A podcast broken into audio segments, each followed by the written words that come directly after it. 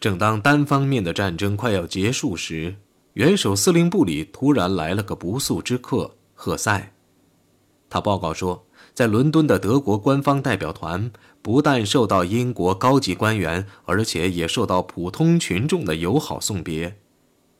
大使馆外一群人曾喊道：“圣诞节再见。”赫塞之来，波兰也是出于个人的关心。他明白，由于力主和平，他已经失宠。然而，目前深得希特勒信任的赫维尔却向他保证，元首曾真诚地要与英国人谈判。促使他入侵波兰的是德国侨民受暴行所害的那些报道。赫塞不相信入侵令是在一怒之下发布的。赫维尔坚持己见：“是的，毫无疑问，这就是根源。不过他很快便后悔了，他不该受脾气主宰。”在入侵开始后，他允许赫斯与威尔逊勋爵进行谈判的原因也在于此。是的，希特勒想必会说：“大家向后转，开步走，开步走。”我的天哪！赫塞痛苦地喊道：“难道没有人可以向他说明，独裁者可以下令大家向后转，开步走，开步走？议会国家要取消经过长期周密考虑后的战争决定是绝不可能的吗？他怎么能想出这件事来？我一再警告，英国有一伙人主战，张伯伦的外交政策一垮，主战派必然得胜。这份报告难道没有人读过吗？沉默一阵后，张皇失措的赫维尔承认。元首对民主国家的工作程序有个相当奇怪的概念。在我向元首解释张伯伦在下院发表的声明时，他对我嗤之以鼻，他就是不相信的。不过用不着害怕。与此同时，他已经认识到你的报告是正确的，但看在老天的份上，你可别利用这一点。最使元首发怒的是，别人对了，他错了。英国固然令元首关切，但他更关切的却是苏联不愿意参加进攻波兰，因为西线无战事。显然，斯大林是想坐享其成，等待最后时刻，以便把红军的损失减小到最少。直到九月十七号凌晨两点，斯大林曾亲自通知德国驻莫斯科大使，说苏联红军将在几个小时内越过波兰边界。当地时间凌晨四点，红军越过了波兰东部的漫长的边界。有的地方，波兰边界边防团的士兵发现，在清晨的大雾中，有一队拉着士兵的马车。红军战士喊：“别开枪，我们是来帮你们打德国人的。”边防军战士糊涂了，竟在领头的俄国车上插上白旗，这样。苏联人便大摇大摆地通过了许多地方，每遭一枪一弹的还击，波兰东部便这样陷落了。里宾特洛甫直到上午八点时才醒来。当他得知是施密特让他熟睡三个小时的时候，他生气地喊道：“德军和俄军正彼此迎面冲去，可能会发生冲突。全怪你太懒，不把我叫醒。”施密特想让他安静下来，提醒他说：“已经竖起了一条分界线。”但是满脸泡沫的外交部长挥舞着刮脸刀，继续在发火：“你扰乱了世界历史的进程，搞那些事情你经验不足。”真正令里宾特洛甫发怒的是，由于人手不足，时间的耽搁，竟让戈培尔而不是他的办公室向在柏林的外国新闻记者发布消息。现在唯一的角逐发生在胜利者之间。俄国人入侵的第一天还没有结束，两个盟国便在公报的措辞上争得面红耳赤。斯大林反对德国的草案，然后亲手起草了俄国的文本。希特勒刚屈服于这个文本，斯大林又拿出一个重要的多的文本，彻头彻尾的瓜分战利品，把波兰人象征性的独立都被剥夺掉的文本。从表面上看，俄国的建议是有利于德国的，但希特勒怀疑满腹，足足拖了四天，里宾特洛甫才被授权签署这个文件。为新条约开始谈判，德国外交部长于九月二十七号下午五点五十分抵达苏联首都。这个时间似乎是良辰吉日，因为华沙刚向德国武装力量投降。后来，里宾特洛甫收到柏林的一份警告，说苏联很快就要进攻爱沙尼亚和拉脱维亚，所以里宾特洛甫是带着恐惧的心理于当晚前往克里姆林宫的。那时他已经确信。斯大林将向他提出一项诱人的建议，但又害怕付出过高的代价。晚十点，会议开始了。不出所料，斯大林建议将斯维杜拉河以东的波兰领土全部割给德国，它包括了波兰大部分有人烟的土地。作为报答，他所需要的是第三个波罗的海国家——立陶宛。长达三小时的会议结束后。里宾特洛甫用电话向元首做了报告。他说：“斯大林的建议有个非常引人的特点，那就是在控制了大多数人口后，波兰的民族问题将按德国认为合适的方法去对待。”斯大林了解他的希特勒，除了需要与苏联继续维持友好关系外，希特勒是不会不要控制这块犹太人滋生的土地的机会的。他授权里宾特洛甫签署了这项条约。并将最后一个波罗的海国家拱手交给苏联。为了让东部没有后顾之忧，以便对付西方，他付出了高昂的代价。从表面上看，他看来像机会主义的另一例，为了目前而牺牲将来。但是希特勒坚信红军有弱点，想来他必须觉得他能用武力夺回在纸上放弃的东西。在第二天的最后谈判中。苏联人硬要里宾特洛甫打电话给希特勒，要他肯定地批准这项条约的全部内容。希特勒准许了这项协定，不过里宾特洛甫觉察到他是多少带有些疑惧批准的。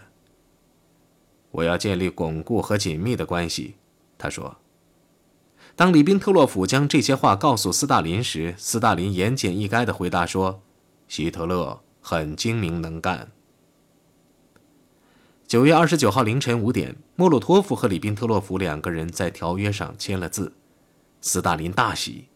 里宾特洛甫说：“苏德两国永不再打仗。”这句话带来一阵难堪的沉默。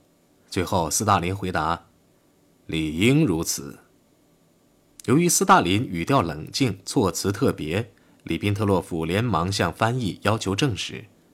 斯大林的第二句话也同样含混不清。当里宾特洛甫问道苏联人是否愿意超出友好协定的范围，在未来与西方的战斗中与德国缔结同盟条约，他所得到的答复是：“我永远不允许德国变弱。”由于这句话说得非常自然，里宾特洛甫便认为这句话表达了斯大林的信念。回到柏林后，里宾特洛甫仍在琢磨斯大林的这两句话，希特勒对此尤其关心。把斯大林的话解释为他们之间的哲学鸿沟太大，无法填平，两国间必起争端。只在那时，元首才解释说，他之所以要在立陶宛问题上做出让步，是因为他要向斯大林证明，他的意图是要一举解决他与东西邻居的问题，从一开始便建立真正的信心。里宾特洛甫如同理解斯大林的话一样。也按字面理解元首的话，他依然相信希特勒是真心实意要与苏联人取得谅解。正当苏联准备接管波罗的海国家和波兰东部时，希特勒则把波兰的其余部分变成巨大的屠宰场。他已下令将来自帝国的犹太人集中在交通方便的波兰城市里。九月二十一号，海德里希向党卫队的指挥官们解释说，目标最终解决将需要一些时日。他所说的是指消灭犹太人。在许多高级官员当中，这已经是个公开的秘密。正当这些可怕的准备工作进行时，五个被称为特别小组的屠杀队对波兰的知识分子、牧师和贵族进行了一次大扫除。从而加快了这些准备。相对而言，希特勒对波兰人的仇恨其根源并不久远。他深信，在过去几年中，波兰对日耳曼少数民族犯下了众多的罪行。九月十九号，他对但泽一群游击队员说：“数以万计的日耳曼人被带走，受到虐待，并遭残酷杀害。变态狂的野兽发泄了他们的变态天性。”而这个民主的、笃信宗教的国家却在袖手旁观，连一声也不低吠。但是他接着说：“万能的上帝已经赐福给我们的武器，现在他可以报仇雪恨了。”到秋天中旬，大约三千五百名知识分子已被消灭。他解释说：“只有这样，我们才能取得我们至关紧要的领土。”毕竟，今天谁还记得对亚美尼亚人的灭绝？与此同时，大约一百二十万普通的波兰人被逐出世世代代生活过的家园。来自波罗的海沿岸和波兰沿海的日耳曼人，于是便鸠占鹊巢。在此后痛苦的年月中，在新安置点里死于饥寒的波兰人，比被处决的还要多。当党卫队在东方执行希特勒的激进的纲领时，他已把注意力移到西方。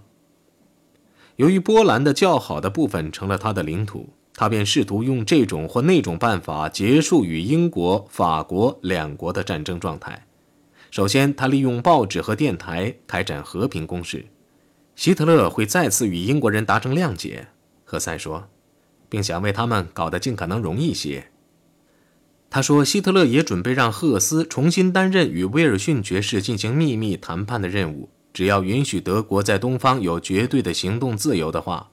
例如，要希特勒不进攻俄国，他是不会同意的。”赫塞感到迷惑不解，要不是出自希特勒的亲信赫维尔之口，他真要摒除这异想天开的主意。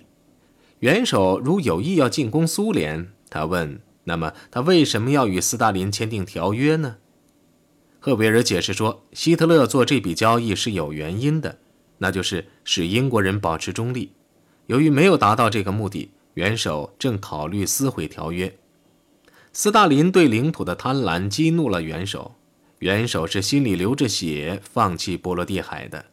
赫塞反驳说，这与里宾特洛甫的估计完全矛盾。赫菲尔回答说，在希特勒眼中，里宾特洛甫一点作用都不起。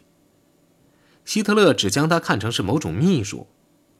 元首通过像赫斯、戈林和达勒鲁斯那样的非官方渠道去与英国人周旋，其原因也在于此。九月下旬，他鼓动达勒鲁斯再往伦敦一行。希特勒说：“英国人如果要和平，他们能做到，但是他们得从速。”可是就在他与达勒鲁斯大谈和平时，他却私下里决心进行战争。几小时后，他便向海陆空三军的将领说：“他决定早日向西方发动进攻，因为英法的陆军尚无准备。”他定下了日期，那就是十一月十二号。瓦尔利蒙上校注意到，所有人，包括戈林在内，显然都大吃一惊。在介绍他的决定的背景材料和概述战争的大的设想时，希特勒偶尔也参阅手中的纸条。例如，他不想使用1914年的施利芬计划，而是通过比利时和卢森堡，约莫朝西西北方向打去，以便取得英吉利海峡沿岸的港口。谁也没做出反驳。演讲一完，希特勒便把纸条扔入火中。达勒鲁斯取得了自由来往两国的准许后，于九月二十八号返回伦敦。当天上午，他便与贾德干交谈了两个小时。但是可以预期，贾德干无动于衷。贾德干在日记中写道：“他真的没有多少好说，他像是野餐时的一只黄蜂，打也打不走。他从柏林带来的东西很少。”在与张伯伦和哈利法克斯的会晤中，达勒鲁斯也没有取得成功，但希特勒毫不气馁。十月六号，他在皇冠歌剧院发表演说，公开呼吁和平。西方的这场战争为什么要打？为了恢复波兰吗？凡尔赛条约中的波兰永不会再崛起了。他说：“关于建立波兰国这个问题，应靠俄国和德国解决，而不是靠西方。那还有什么理由打仗呢？应该承认，许多重要问题或迟或早是要解决的。在数以百万计的人们被屠杀前，在数以十亿计的财产被毁灭前，坐在桌旁来解决这些问题。”这岂不是更明智吗？讨好一完，马上便是可怕的预言。命运将会决定谁是谁非，只有一事是肯定无疑的：在世界历史的进程中，从未出现过两个胜利者，而常常是被征服者。他向上帝祈祷，要上帝为第三帝国和其他各国指出正确的途径。然而，如果丘吉尔先生及其他先生的意见占上风，那么这将是我的最后一份声明。然后，我们就将战斗。在德国历史上，绝不会再出现另一个1918年11月。希特勒无意接受与两个能危及帝国安全的大国的永久和平，这几乎是肯定的。然而，暂时的和平却能使他离间英法得手，将之各个击破。他讲得如此真诚的原因就在于此。由于希特勒呼吁和平，德国全境都出现了如释重负的轻松感，甚至还举行为时过早的庆祝活动。第二天，法国总理达拉蒂迅速对此作出答复，使欢庆情绪稍稍减轻。他宣布，除非保证让法国取得真正的和平和普遍的安全，否则法国绝不放下武器。日子一天天过去，伦敦又没有消息传来，柏林的希望便增加了。然而，希特勒却做了最坏的打算。十月九号，他发布了第六号战令，该战令扼要地说明了入侵将如何通过卢森堡、比利时和荷兰进行。第二天上午十一点，七名军事将领前来总理府报道。在发布新的指示前，希特勒宣读了一份备忘录。这份备忘录是他自己写的，表明他对军政历史颇有些研究。他说：“自1648年第一帝国分裂以来，德国和西方就是敌人，而这个斗争也必然会这样或那样打下去，打个水落石出。”但是，对立刻结束战争，他并不反对，只要在波兰取得的成果能被接受。希特勒没有征求这些将领的意见，他们也没有提什么，他们只被叫来为德国的战争目标签字画押，毁灭西方国家的力量和能力，使之永不能再为反对欧洲的日耳曼人民国家的巩固和进一步发展。有人提出反对。认为不宜仓促发动进攻，希特勒承认这点，但时间在敌人那边。由于和俄国签订了条约，在波兰又取得了伟大胜利，德国终于可以在单一的战线上发动战争了。取得了东方后，陆军便可以倾全力对付英国和法国，这是个可能突然结束的形势。